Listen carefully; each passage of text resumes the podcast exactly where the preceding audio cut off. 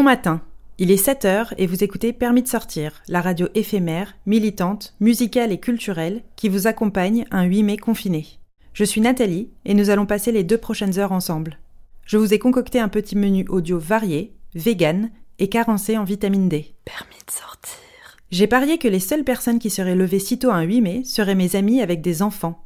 Alors, en votre honneur, les humains consentants qui se sont reproduits, je vous propose de commencer ce stretching auditif en douceur avec Yael, 5 ans, et Anouk, 4 ans, qui vont vous raconter l'histoire des trois petits cochons. C'est une exclusivité, permis de sortir.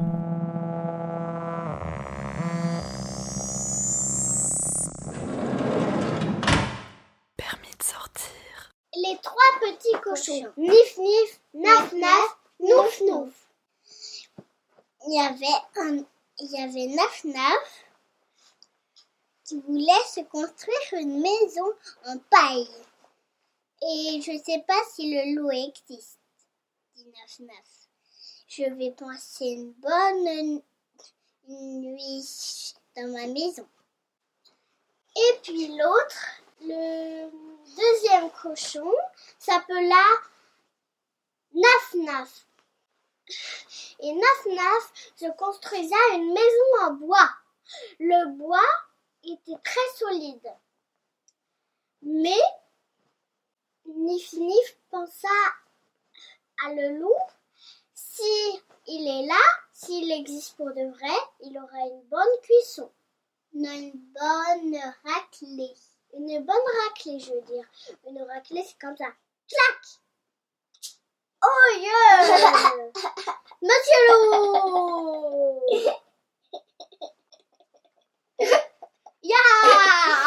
Et puis, le troisième cochon se mit en avance.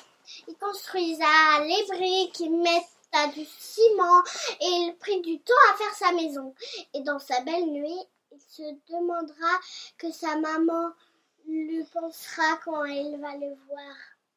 Elle va être, elle va être très étonnée et elle va me poser plein de questions. Mais là, le loup, en plein milieu de la nuit, toqua à la porte de Nif Nif. Nif Nif, Naf Naf et Nouf Nouf. Toqua à la porte de Nif Nif. Et puis, il le mangea tout d'un coup. Et puis, il toqua à la porte de Naf Naf. De Nouf Nouf, je veux dire. Et puis, il dit Je n'ouvre pas aux inconnus. Bah, j'ouvrais, j'ouvrais quand même. Et le loup souffla de toutes ses forces. Et il mangea le petit chaperon, le petit, le petit cochon de tout d'un coup. Et puis, le troisième cochon, c'était le jour. Il prit un autre dessert, il souffla. Encore, encore. Il prit la gueule tout enflammée et souffla de toutes ses forces.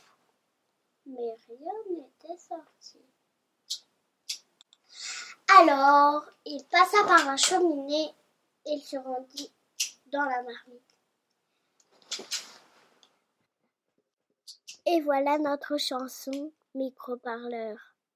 J'espère que quelqu'un nous a remercié, mais on va faire d'autres musiques et d'autres chansons.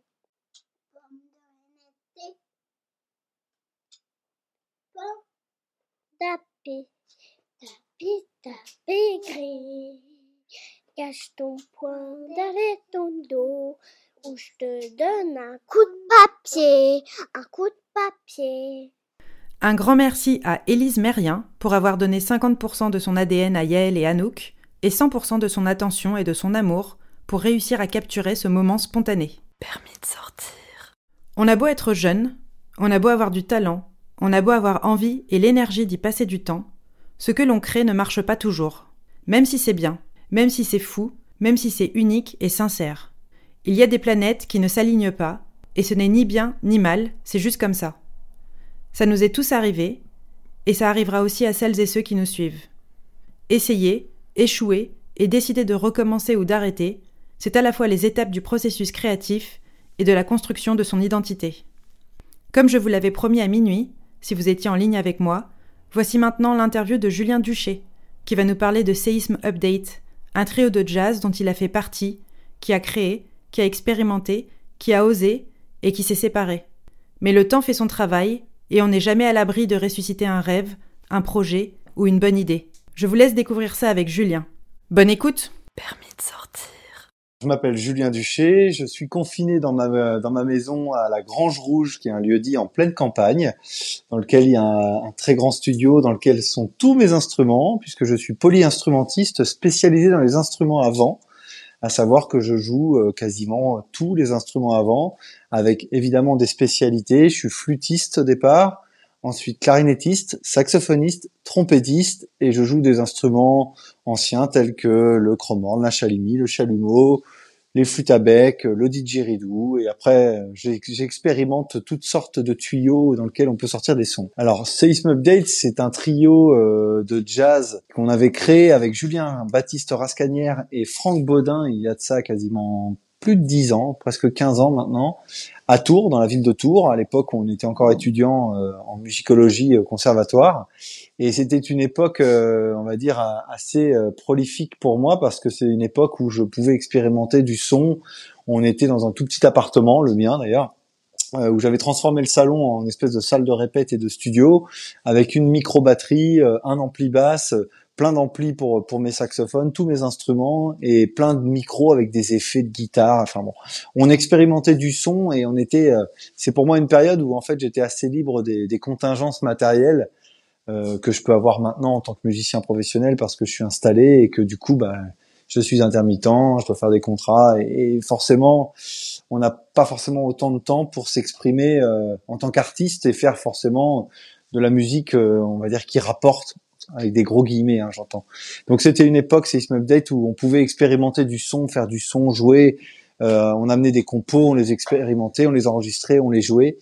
Et donc ce groupe s'est monté, il a vécu euh, quasiment deux ans, et on a fait un superbe concert euh, dans un tout petit club au Mans qui s'appelait le Palais. Et ce concert live a été enregistré, avait été capté à l'époque euh, avec deux micros, je crois, deux micros au fond de la salle. Enfin voilà. Et le son était vraiment très bien, vraiment très bien. Et ça avait été un très très beau concert, ça avait très très bien marché.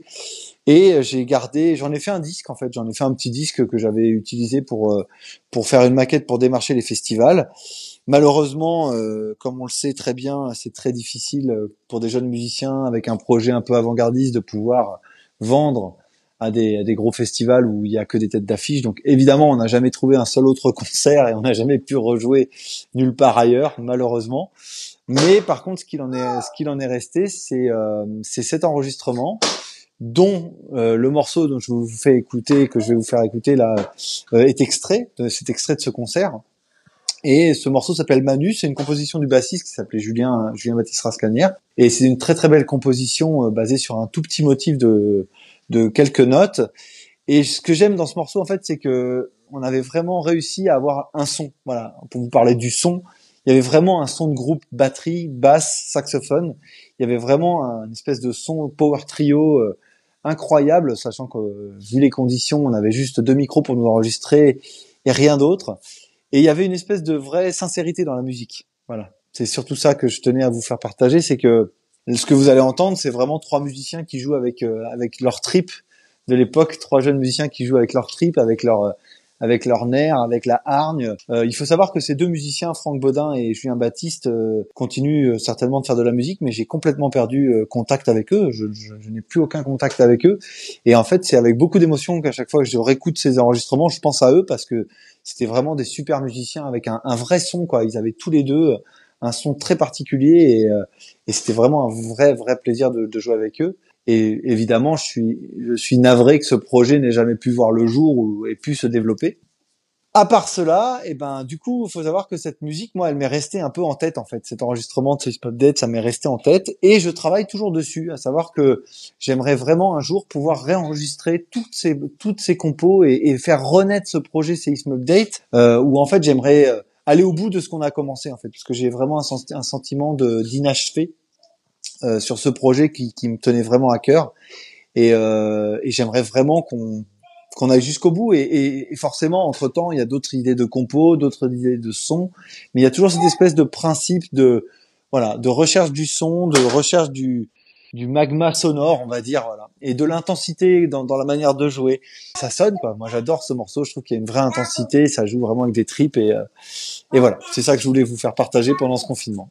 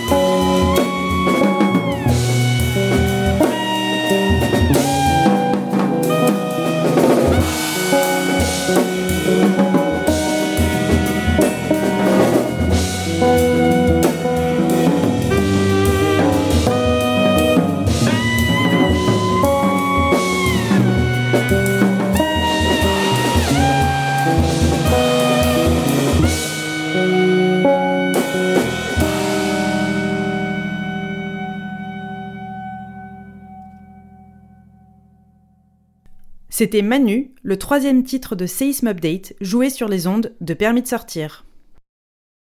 Parfois, il n'est pas nécessaire de sortir de sa propre vie pour découvrir des histoires passionnantes que l'on ne connaissait pas. Parfois, faire péter un mur porteur consiste simplement à prendre le temps de poser des questions à une personne que l'on a vue toute sa vie. L'entretien qui suit a été réalisé avec Marie-Christine Aractingy, qui nous parle de son changement un peu brutal, mais finalement logique de carrière, de mentorat et du travail en première ligne en tant que boulangère durant le confinement.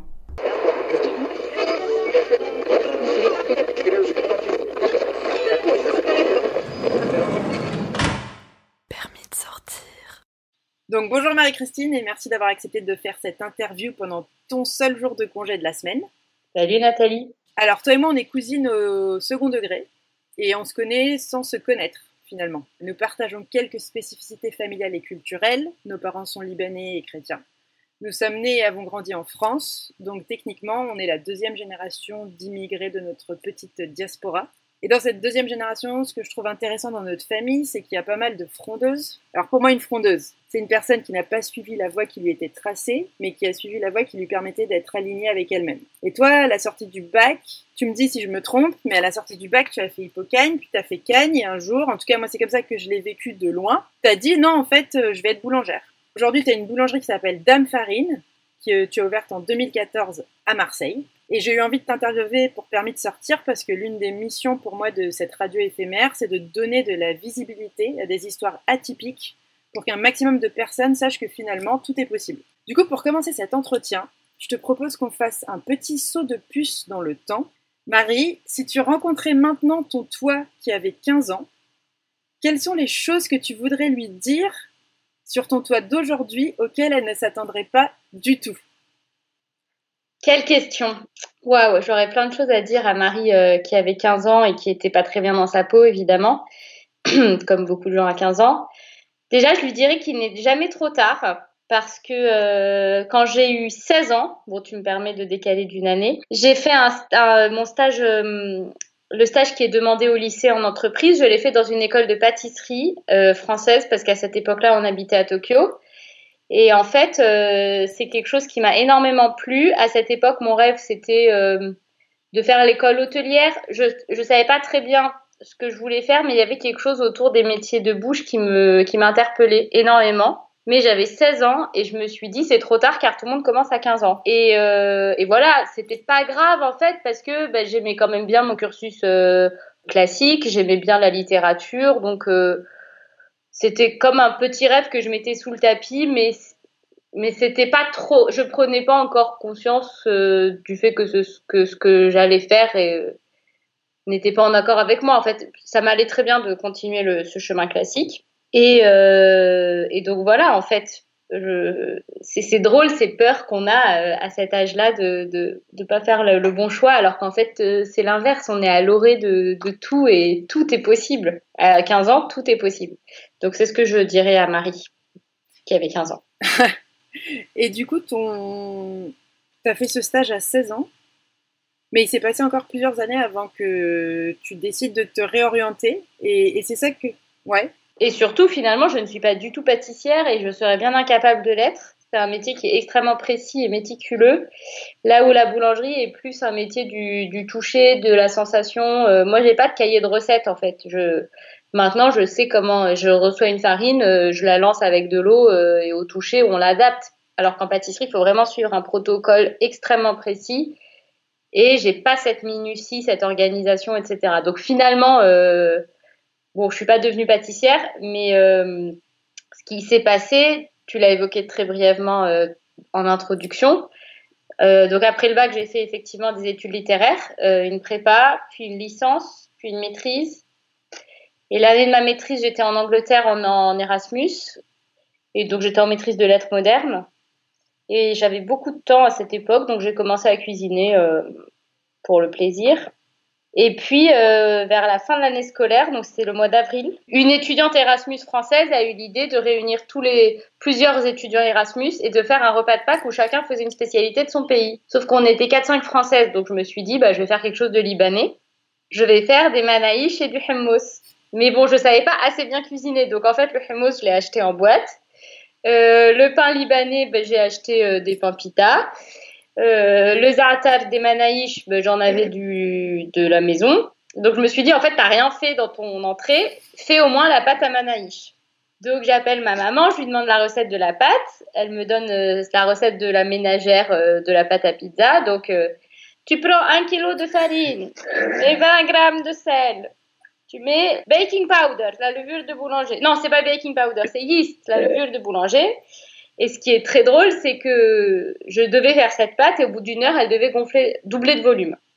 Et en fait, maman, ça me fait rigoler. C'était il y a, il y a 12 ans. Et maintenant, ma pâte, elle double de volume en 24 heures. Elle double pas de volume en une heure. Sinon, c'est vraiment que c'est pas du bon pain. Mais bon, à cette époque, je savais pas. Donc, je fais ce truc. Je monte dans ma chambre, je redescends. Ça avait doublé de volume. Et là, j'ai eu un. Il s'est passé quelque chose. Euh, j'ai trouvé ça génial en fait. Je me suis dit mais c'est en fait c'est vraiment fabuleux. J'ai mélangé de la farine et de la flotte et le truc double et en plus ça sent hyper bon la pâte crue. Moi j'ai vraiment toujours aimé.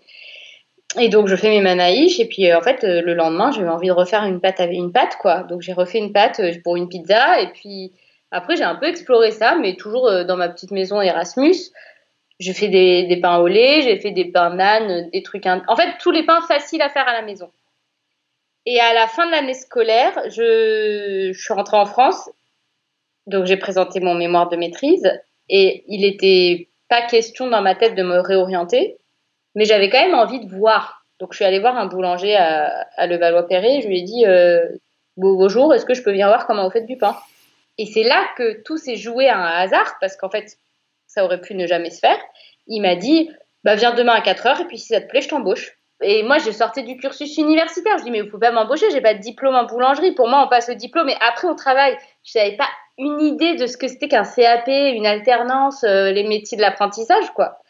Je dis, mais vous pouvez pas du tout m'embaucher. Il me dit, bah si, je te forme. Et en fait, j'y suis allée le lendemain et puis, euh, puis je suis restée un an et demi chez lui. J'ai, jamais, je me suis jamais inscrite à la Greg et, euh, et probablement que si ça ne s'était pas fait comme ça, ça ne se serait pas fait parce que pour moi, c'est des choix qui sont tellement euh, tarés que si on réfléchit trop, on les fait pas. Enfin, franchement, si j'avais posé sur le papier euh, euh, tous les avantages et tous les inconvénients de la vie de boulangère en pondérant les, les, les, les, ses avantages et ses inconvénients, j'aurais jamais fait. Enfin, c'est... Mais surtout qu'à l'époque, tu voulais juste apprendre à faire mieux du pain?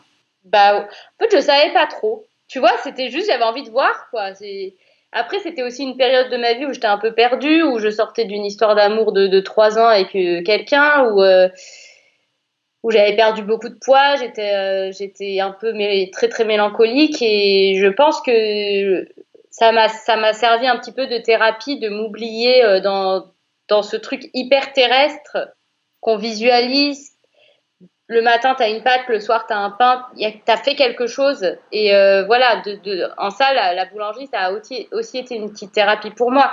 Comme beaucoup de gens dans les métiers manuels, hein, quand on se reconvertit, il y a, souvent, quelque chose de, l'ordre de la thérapie pour moi. Et euh, parce que c'est une chose de commencer à travailler dans une boulangerie et d'apprendre à faire du pain, mais toi, tu as, quand même poussé l'histoire d'amour, c'est-à-dire que euh, aujourd'hui, tu as une boulangerie, tu as aussi une boulangerie avec un parti pris très précis et très engagé. Moi, je sais que c'est en regardant ton compte Instagram que je me suis rendu compte qu'en fait, je pense que je mange plus de vrai pain depuis très longtemps et j'arrive pas à en trouver. C'est hyper compliqué. Et toi, tu travailles avec, alors, tu vas me corriger si je dis des bêtises, mais je sais que tu travailles avec des levures euh, locales ou pas tout à fait? Vas-y, dis-moi, corrige. Je parle de levures. En fait, c'est plutôt des farines locales Ok. que j'emploie. C'est des variétés anciennes de céréales euh, qui sont des en fait, ce qui fait qu'aujourd'hui, il y a beaucoup de mauvaises boulangeries, c'est que comme je disais, c'est un métier un peu de toucher et de feeling, et c'est très compliqué d'apprendre ce toucher. Enfin, c'est pas compliqué, mais il faut apprendre ce toucher de pâte. Et souvent, les boulangers euh, vont pas jusque là. Et donc, en fait, si la farine n'est pas similaire chaque jour, ils n'arrivent plus à faire du pain. Donc, pour avoir des farines qu'on appelle euh, régulières, moi je travaille pas avec des farines régulières, par exemple.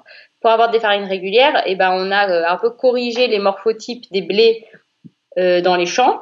Donc on a augmenté par exemple leur teneur en gluten ou euh, euh, on a créé des taux de protéines qui étaient toujours réguliers. Et si c'était pas le cas au champ, en tout cas au moulin, le meunier il ajoute différents additifs ou gluten ou autres qui font que avec une même farine, tu appliques la même recette et tu as le même pain. Sauf que c'est ça qui fait qu'aujourd'hui, les gens sont devenus euh, complètement intolérants. Euh, enfin, ils croient être allergiques au gluten parce que c'est des, farines qui sont complètement modifiées. Et donc, moi, je travaille en variété ancienne. C'est des farines qui sont plus faibles. Ça veut dire qu'elles sont plus difficiles à travailler. Elles enferment le, la, comment dire ça de façon simple? Des farines riches en gluten, elles vont, c'est comme un, chewing-gum qui gonfle en fait. Donc tu as de l'air, c'est la, c'est la poussée de la levée, et puis euh, plus le réseau glutéique est fort, moins c'est difficile de faire du pain en fait. Donc euh, quand tu as une pâte qui est faible, et eh ben, euh, c'est très fragile, etc. Donc il n'y a pas beaucoup de boulangers, enfin il y a de plus en plus de boulangers qui travaillent comme ça, mais il y a une quinzaine d'années, c'était pas le cas. Donc c'est plutôt un peu ça mon combat après, moi, mon idée, c'est aussi d'avoir une boulangerie un petit peu sensible parce que ça reste un métier euh, de bourrin euh, très, très masculin. On en parlait tout à l'heure avant de démarrer l'interview. Et euh, c'est peut-être aussi à cause de ça que j'ai monté ma boîte. C'est que j'arrivais pas vraiment à trouver ma place quand j'étais salariée, en fait. Je j'arrêtais pas de questionner mes patrons, de poser mille et une questions sur le levain. en fait, ça allait gonfler parce que parfois ils n'avaient pas la réponse et, et je posais trop de questions. Donc j'ai fini par monter ma boîte je dirais pas contre mon gré, mais un petit peu quand même. C'est-à-dire que mon but dans ma vie, c'était pas d'être chef d'entreprise, c'était juste d'être boulangère. Et aujourd'hui, je me trouve plus chef d'entreprise que boulangère et ça me plaît pas tellement en fait. C'est c'est compliqué de, gérer toute seule une boîte. Euh, enfin, c'est un amas de contraintes et de, de galères à gérer en permanence, quoi. Mais justement, euh, ce que je trouve intéressant, enfin, une des questions que j'avais envie de te poser, c'était sur ce parcours avec plein de d'étapes euh, qui, qui, sont faites de façon un peu organique, mais quand même qui sont des gros virages. Tu changes de carrière, puis après tu deviens euh, chef d'entreprise, alors que ni pour être boulangère ni pour être chef d'entreprise, tu as été formé à la base à l'école en tout cas. donc tu as, as, finalement un CV de l'ancien temps, formé sur le terrain. C'est vrai. Est-ce que tu as eu des, des mentors? Une, un ou des mentors pour t'épauler et te faire gagner du temps. Euh, et moi, en fait, ce que j'entends par mentor, la distinction que je fais, c'est que tu as les gens qui te soutiennent dans la vie parce qu'ils t'aiment et ils peuvent être de bons conseils. Et puis après, tu as des gens qui se positionnent clairement comme des gens qui veulent t'aider à avancer et à aller plus vite, c'est-à-dire soit en t'évitant de faire les erreurs qu'ils ont eux-mêmes commises auparavant, soit en te donnant accès à leur réseau ou à leurs moyens si jamais euh, c'est des choses qui peuvent être nécessaires dans ce que tu fais. Donc, euh, et ça peut aussi être des membres de la famille ou des amis, mais c'est pas tout à fait le même positionnement. Est-ce que toi, euh, quand tu as décidé, par exemple, de continuer à travailler en boulangerie une fois que tu as été la première fois à 16 h et que le mec t'a dit, bah écoute, reviens, est-ce que tu as eu des. C'était pas 16 h c'était 4 h 4 h du mat Hop Mais oui D'où tu me dis 16 h C'est vrai, c'est absurde. Voilà, donc moi, la boulangerie, c'est pas un métier que je maîtrise. Pourtant, j'aurais pu le savoir. Écoute, c'est une question très intéressante parce que justement, au moment de monter mon entreprise, je trouvais que je manquais d'aide. Et euh, alors déjà, ce qui fait que j'ai poursuivi après cette fameuse première semaine à 4 heures du mat, peut-être que c'est l'opposition de mon père en fait. C'est-à-dire qu'on m'a tellement dit tu n'y arriveras jamais. Peut-être que si on m'avait rien dit au bout d'une semaine d'épuisement, j'aurais dit c'est bon, je lâche l'affaire. Mais là, on m'a tellement dit euh, tu prends pas les bonnes décisions, euh, c'est pas bon, euh, tu vas jamais y arriver, etc. que quand on te dit tu vas pas y arriver, en fait, tu es obligé d'y arriver. je dire, et du coup, je me souviens très bien de ma première année d'apprentissage. Je n'arrêtais pas de dire à la maison que tout se passait hyper bien et c'était tellement faux. Je veux dire, je pleurais quasi tous les jours euh, en rentrant du boulot parce que euh, euh, l'employé boulanger me détestait parce que c'était ma première année. J'étais hyper lente, j'étais une nana, je n'arrivais à rien, je posais trop de questions, je parlais de littérature. Enfin bon, bref, il me détestait. Euh, et, je cachais tout en fait à la maison. Je disais que tout allait bien et tout. Et la deuxième année, quand j'ai commencé à prendre un peu d'assurance au boulot, et je me suis dit bon maintenant ça fait un an que je suis boulangère, ma famille peut croire en moi. Là j'ai commencé à dire euh, bon bah c'est catastrophique en fait. Et là ils sont tombés des nues. Bref, euh, peu importe. Donc j'ai fait trois années d'apprentissage à Paris dans trois boîtes différentes. Et après, il a, après, je me suis barrée dans le sud euh, de la France euh, toute seule, en fait, parce que j'ai, je me suis dit, quitte à faire un boulot où tu bosses de nuit, où tu es payé le SMIC, tu n'as pas de vie sociale, autant que ce soit dans un lieu euh, exotique. Et j'ai trouvé un job à Aix-en-Provence. Donc, en fait, je suis descendue toute seule avec ma valise à Aix. Et là, j'ai découvert le monde de la boulangerie bio euh, avec quelqu'un dont on peut dire qu'il a pu être un mentor, justement. Euh, il s'appelait le Farinoman Fou. C'est une entreprise où je suis restée deux ans et c'était du vrai travail de nuit. Donc on démarrait à 1h du mat et je finissais à 9h. Là, j'avais aucune vie à côté de la boulangerie. Et puis j'adorais ça en fait. Je, enfin, je sais, en fait, je, peux, je, avec le recul, me dis comment j'ai tenu deux ans à bosser à 1h du mat. En fait, c'est physiquement, c'est éreintant. Alors je me suis hyper musclée depuis. Euh, franchement, je j'arrivais à rien soulever quand j'ai démarré. Maintenant, je, je, lève des sacs de 25 kilos sans problème. C'est rigolo. Et donc à Aix-en-Provence, j'ai découvert le monde de la boulangerie bio, le vin avec des farines, donc comme je te disais, un peu irrégulières, etc.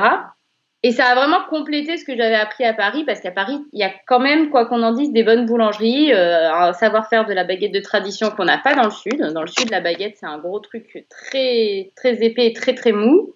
Euh, à Paris, on a des baguettes fines, croustillantes, euh, franchement de bonne qualité. Puis j'ai appris à faire de la viennoiserie et tout. Et à Aix-en-Provence, j'ai appris un peu ce, les grosses miches un peu rustiques de campagne, etc. Et quand il s'agit de monter ma boîte, et eh ben là j'aurais bien aimé avoir de l'aide. Sauf que bah, nous en famille, personne n'a été artisan, euh, en tout cas à monter sa boîte dans les métiers de l'artisanat. Donc même si tu reçois de l'aide de quelqu'un qui a monté sa boîte dans les secteurs du service, ça n'a rien à voir. Il va te parler d'études de marché, de, de tableaux, mais toi, tu veux savoir euh, comment gérer tes matières premières, quel matériel acheter? Enfin, ça n'a rien à voir finalement. Euh, moi, je dois chercher un local, c'est un commerce. Donc, il y avait la question de l'emplacement et plein de petites questions dont parfois en famille, on peut avoir les réponses théoriques, mais en pratique, pas du tout. C'est-à-dire qu'il y a beaucoup de, de conseilleurs sur euh, vas-y, gère ta boîte, gère ton expansion, développe, fais une franchise et tout, mais c'est des gens qui n'ont pas créé d'entreprise. Donc, bon, pour moi, c'est pas des conseils que que je pouvais intégrer. Donc j'ai été un petit peu seule sur euh, l'année de la création. J'ai fait pas mal de dérapages, mais bon, je me dis que. En fait, je suis très intuitive. Moi, j'ai pas fait, j'ai pas fait euh, mille et un tableaux Excel avant de me lancer. C'est ce qui fait que j'ai pas forcément choisi le meilleur emplacement. J'ai pas forcément fait les meilleurs choix, mais bon, euh, j'ai ouvert à 27 ans. Enfin, je peux aussi. Enfin, c'est ce qui fait que que j'ai foncé quoi. Et si j'ai un, un mentor. Quand j'ai ouvert, je voulais faire un mix entre tout ce que j'avais appris à Paris, à Aix, etc. Je voulais pas travailler à 1h du mat, donc je voulais travailler des farines bio, mais le matin, c'est-à-dire à 5h du mat, ce qui est plus euh, 4-5 heures. Donc il fallait que les pâtes passent la nuit au frigo. Or, à Aix-en-Provence, j'avais pas appris comme ça. Mais à Paris, j'avais appris comme ça, mais pas avec des farines bio. Donc en fait, j'ai commencé à refaire mille et un essais de pain, j'arrivais à rien. Et avant d'ouvrir la boulangerie, c'était catastrophique. Je me suis vraiment, vraiment remise, remise en question, en me disant, mais je sais plus du tout faire de pain, j'y arrive plus, etc. Et là, j'ai fait appel à mon prof de boulangerie de ma dernière année de boulangerie à Paris, ma troisième année. Et en fait, la semaine où j'ai ouvert, eh ben, il, a posé une semaine de congé. Il est descendu m'aider pendant 4-5 jours à, organiser toute la production. Parce qu'en fait, je travaillais seule quand j'ai ouvert, donc je faisais tout le pain moi. Et à, de 4 heures du mat à 8 heures, à 8 heures, j'ouvrais le magasin et je faisais la vente jusqu'à 20 heures. Donc en fait, euh, il fallait que je trouve une organisation où j'ai, t'as pas une équipe de 5 personnes avec toi, quoi. Et là, il a été là et il a répondu à toutes mes questions. Et après, il est arrivé à la fin du process puisque je venais d'ouvrir et il a, il a été là la première semaine d'ouverture. Mais, mais pour moi, ça a quand même été une espèce de figure euh, extrêmement marquante. Quoi. Aujourd'hui, vous êtes, euh, vous êtes plusieurs. Hein. il me semble que vous êtes quatre. Ouais, exactement. J'ai deux salariés en temps plein ouais. Euh, qui font le pain la nuit, du coup, à ma place. Maintenant, j'arrive comme une princesse à 7h30. Et j'ai une petite vendeuse qui est en alternance en BTS, donc elle fait 21 heures de vente. Et toi, est-ce que euh, aujourd'hui tu conscientises le fait que tu peux être dans une position de mentor? Est-ce que tu penses que c'est trop tôt? Est-ce que c'est quelque chose auquel tu penses ou pas du tout? J'y pense pas du tout. Jusqu'au jour où, euh, c'était il y a un an maintenant, je crois que c'était en janvier 2019, c'est ça. Euh, je reçois le coup de fil d'une copine qui est religieuse euh, ignatienne et elle me dit oui, on fait les, JMJ à, Marseille. Enfin, c'était donc c'est un week-end. Euh, en, gros, pour remplacer la semaine de JMJ qui avait lieu en Amérique du Sud, je crois qu'ils faisaient juste un week-end au même moment à Marseille avec plein de jeunes. Et elle me dit est-ce que tu peux venir témoigner de ta foi dans ta création d'entreprise?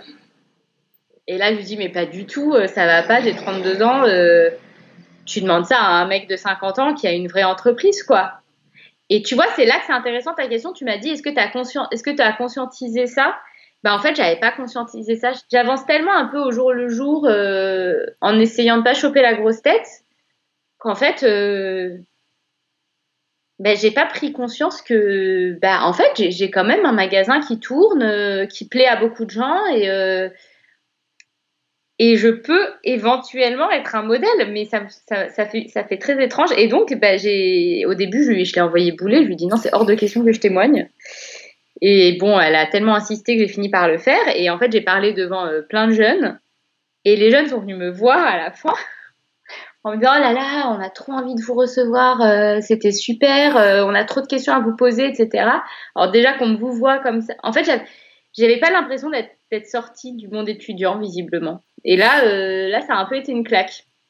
Je me suis dit, mais finalement, j'ai 13 ans de plus qu'eux, en fait. Et, euh, et ouais, j'ai démarré mon chemin professionnel. C'est drôle. Donc voilà, après, je veux pas trop le conscientiser non plus parce que on prend trop la grosse tête.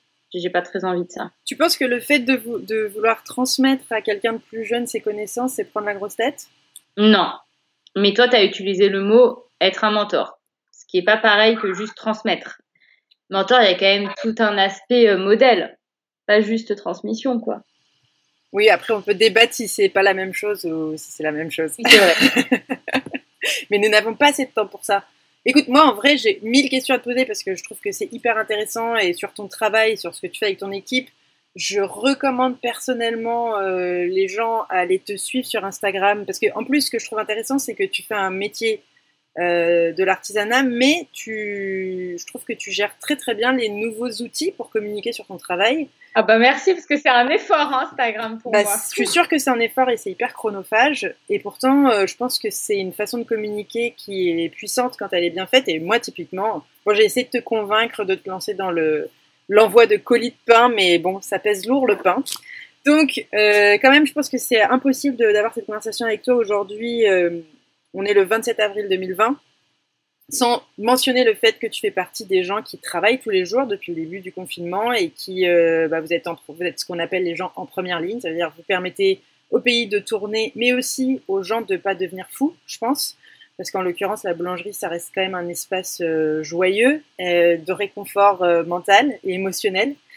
Euh, le 25 mars dernier, tu avais posté un, un, post sur Instagram, justement. Tu avais posté une photo de toi euh, un peu floue, c'était une très belle photo, derrière les, du film plastique qui avait servi à, à protéger euh, les boulangers et puis les clients, finalement. Ça faisait pas dix jours qu'on était en confinement à l'époque, et tu avais écrit un texte très très fort que je vais lire rapidement, enfin rapidement, je vais essayer de bien le lire quand même.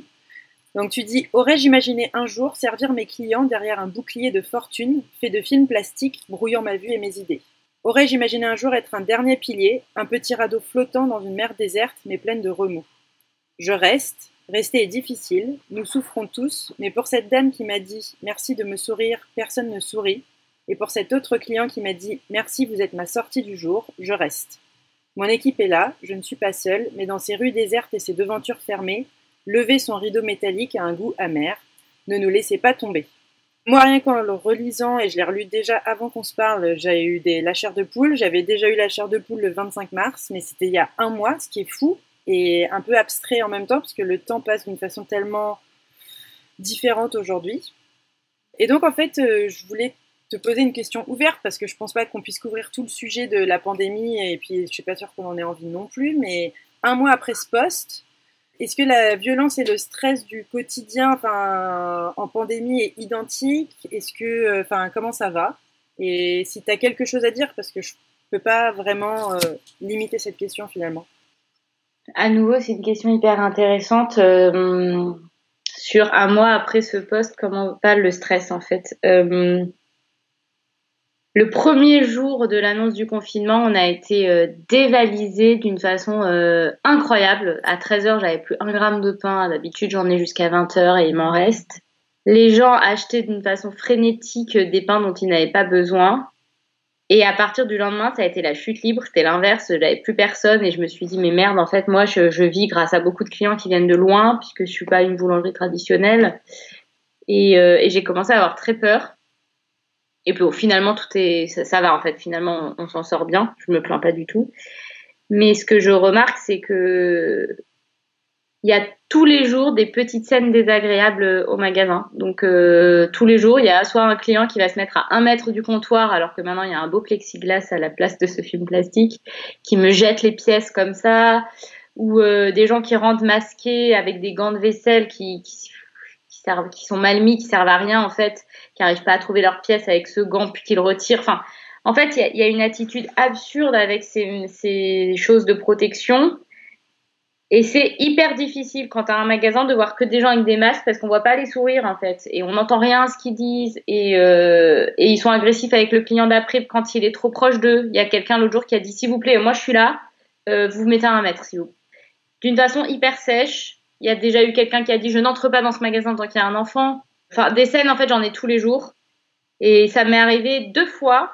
Bon, c'est pas énorme, mais quand même de rentrer en pleurant à la maison. Parce que, euh, parce que ça me vidait de tout le stress des gens, de me vider.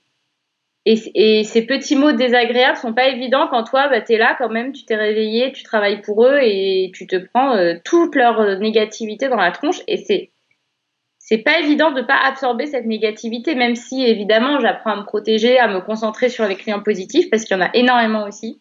Il y en a beaucoup qui sont bienveillants, qui prennent des nouvelles, etc. Mais voilà, moi aujourd'hui, je travaille avec euh, un client dans le magasin, euh, la queue devant le magasin avec des gens euh, qui se regardent pas. C'est, hyper stressant en fait. Dès que, dès que je parle 10 secondes avec quelqu'un pour lui demander comment il va, il y a les gens qui font la queue devant la vitrine qui me regardent. Et, et en fait, maintenant, donc la deuxième et la troisième semaine ont été hyper dures mentalement et j'ai l'impression que je m'habitue à travailler avec ce stress. Mais c'est pas forcément bon nerveusement, mais je le vis un peu mieux en tout cas. Ça veut dire que tu t'habitues à travailler avec ce stress, mais le stress, les choses n'ont pas évolué. Les gens n'ont pas trouvé un espèce de flow où il n'y a pas. Bah non, en fait, parce qu'il y a vraiment ceux qui ont peur, qui ont toujours peur, qu'ils sont emmitouflés? Il y en a qui se font des masques en sopalin, qui n'arrêtent pas de toucher, ça, ça ne sert strictement à rien. Mais oui, aujourd'hui, de toute façon, on s'en rend compte. Je sais pas si toi, tu fais beaucoup de courses ou pas à l'extérieur. Non. Bah, globalement, faire ces courses, c'est anxiogène parce que tu fais la queue 10 ans devant chaque magasin maintenant. Euh, tu fais la queue à remettre les uns des autres à la caisse. Les gens qui se croisent dans la rue, c'est vite. Et du coup, faire ces courses, quand tu as une heure par jour pour les faire, c'est anxiogène. Mais rester dans un magasin toute une journée, mais c'est pire, c'est multiplié par 10. Et il n'y a pas que moi qui suis comme mes, employés, ils pensent pareil que moi. Et puis le boucher d'à côté, pareil. Euh, tous les commerçants, on, on va pas très bien en ce moment mentalement. Après, aujourd'hui, le truc qui me réconforte, c'est que j'ai décidé de fermer une semaine, la semaine du 18 mai, et euh, de rester confinée chez moi pour me reposer. Donc ça, peut-être que ça me fait du bien. Puis on est à Marseille, il fait beau, on est quand même dans des, on reste dans des bonnes conditions. Mais je, mais je trouve que ouais, le plus dur pour moi dans cette dans cette euh, situation étrange, c'est vraiment euh, l'énergie négative des gens et puis on est en flux tendu, ils consomment quand même énormément. J'ai beaucoup de clients qui achètent beaucoup plus de pain que d'habitude quand même. Mais c'est peut-être mieux que personne qui n'achète du pain. Ah oui, oui, oui je suis contente. Eh bien écoute Marie-Christine, merci beaucoup pour euh, d'avoir pris le temps déjà de parler avec moi pendant une demi-heure. Et puis euh, pour euh, ton histoire que j'adore et que je trouve formidable. Et, je recommande tout le monde à aller te voir sur Instagram à Dame Farine. Et s'ils sont à Marseille, s'il y en a qui ont la chance d'être à Marseille, eh bien peut-être que tu peux nous dire où tu es à Marseille pour ceux qui connaissent. Alors on est 77 avenue de la Corse, c'est pas loin de la plage des Catalans. Et pas loin de Saint-Victor. Mm-hmm.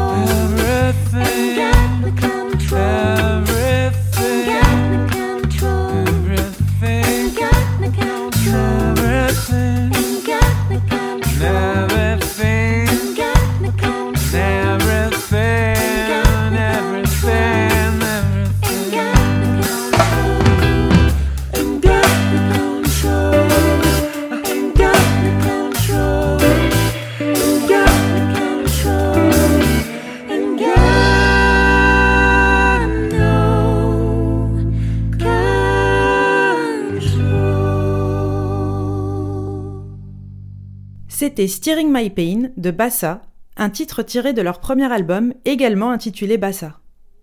Allez écouter leur musique sur votre plateforme préférée, de Spotify à Deezer en passant par SoundCloud. Permis de sortir. Le 13 avril 1975, à Beyrouth, au Liban, la guerre a commencé.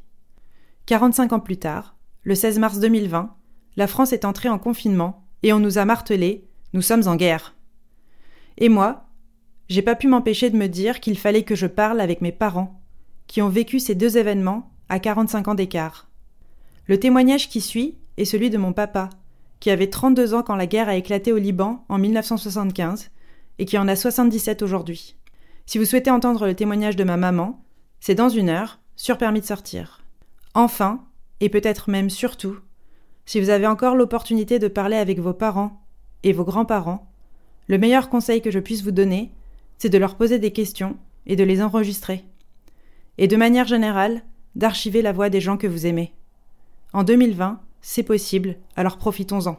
Permis de sortir. Tout d'abord, 1975. C'est une guerre, enfin une guerre, une situation de guerre qui est arrivée alors qu'on sentait que ça allait exploser, mais qu'on n'y croyait pas. Donc, première chose, il y a des conflits entre des communautés libanaises qui se sont amplifiées au Liban en 1975, ce qui n'est pas le cas ici. En 1975, nous nous sommes retrouvés privés d'électricité, privés d'eau, privés de gaz, etc., etc., etc.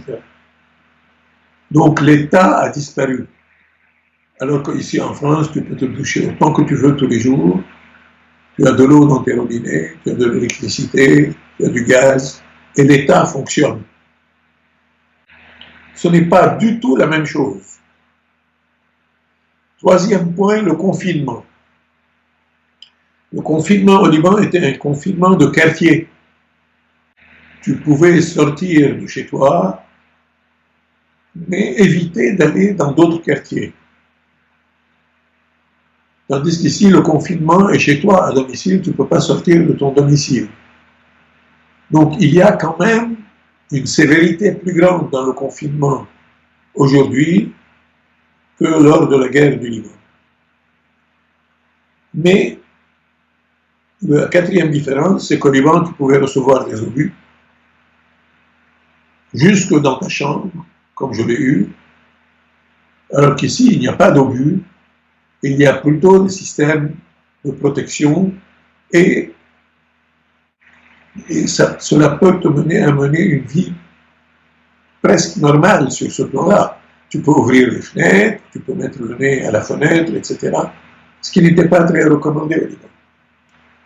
Alors, les convergences, c'est principalement les solidarités.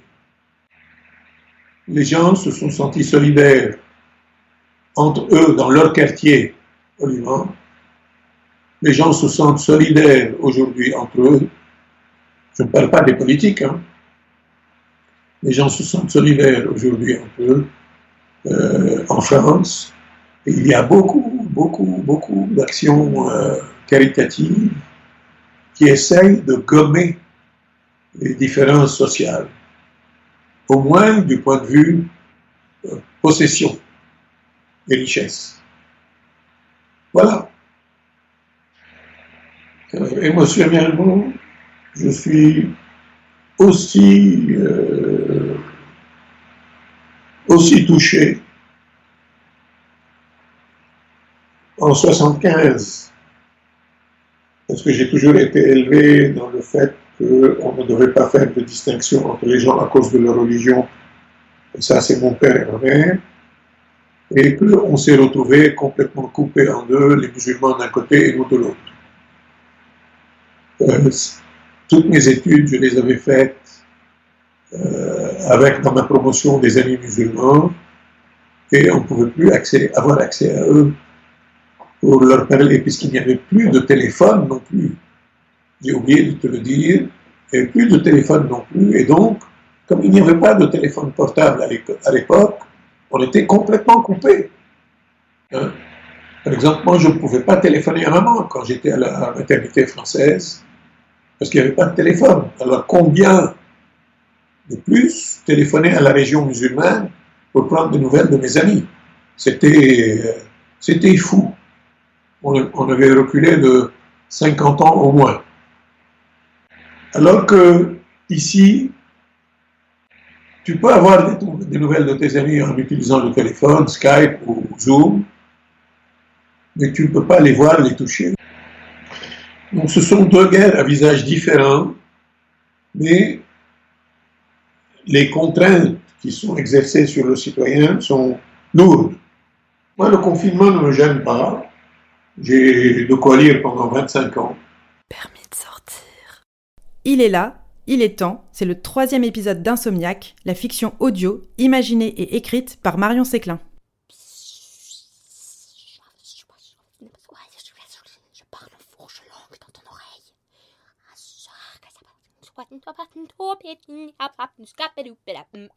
Ok, c'est un club de jazz ici. tu dors? Bah non, du coup. Ah non, mais je suis désolée, mais faut me comprendre aussi. Je peux venir que la nuit. Une insomnie de jour, c'est tout simplement pas possible. Tu veux quoi? Le carton dont on a parlé la dernière fois, ça me va pas.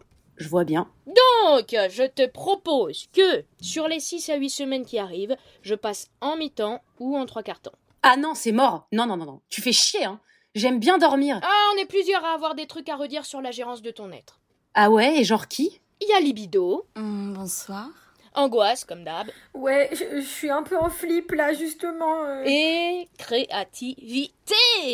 Coucou Bah ça va être sympa cette non-nuit. Oh, J'ai rêvé qu'on n'avait pas Ken depuis genre 8 jours. Ouais, ouais, bah c'est pas un rêve. Et vu l'actu, on pourra probablement plus jamais Ken avec personne J'ai eu une super idée pour un roman d'amour entre deux guéridons. Ça s'appellerait À un canapé de toi. Et à la fin de la vie, on meurt. Attendez, on doit bien pouvoir trouver quelque chose à se mettre sous la dent, non? Ah ouais, grave Y a pas un Kinder Pingui On ne peut pas croiser d'humains, sinon on prend des risques inconsidérés. Ou alors, Et après, on meurt un film sur l'histoire bouleversante d'un raton laveur en sursis pour vol à main armée. Oh là là, mais il faut vraiment qu'on ken, là. Vous voyez bien que créativité est complètement en roue libre. Tout est perdu. Ou alors un conte moderne sur l'histoire d'un homme avec une testicule en métal précieux qui cohabite avec des animaux sauvages, bourse d'or et les trois ours. Bon, j'appelle le gouvernement pour avoir une dérogation. On doit bien pouvoir trouver leur 06 sur gouv.fr. Ça reprendra jamais normal.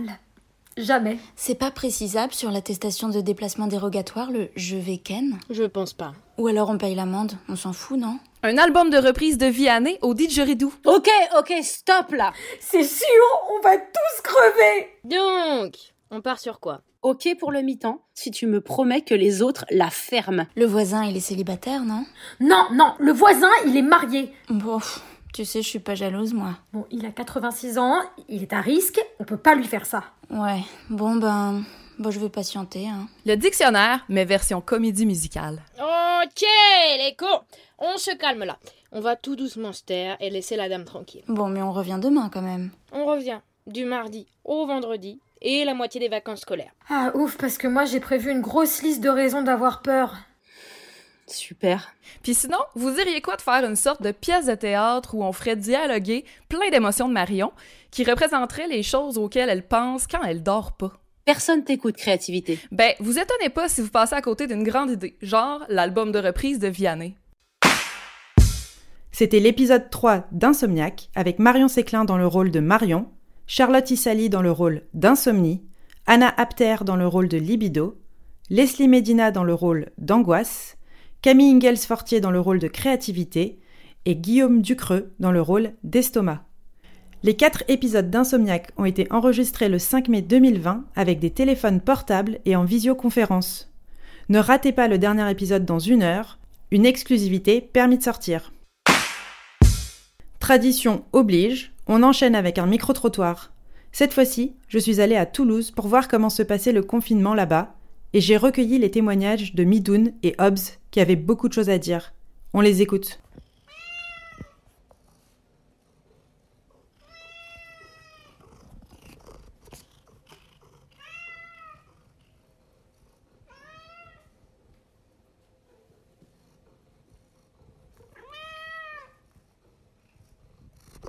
Permis de sortir. Et Eh bien voilà, il est bientôt 8 heures et on entre dans la dernière heure de programmation que je partage avec vous. Vous êtes prêtes? Vous êtes prêts? Alors c'est parti.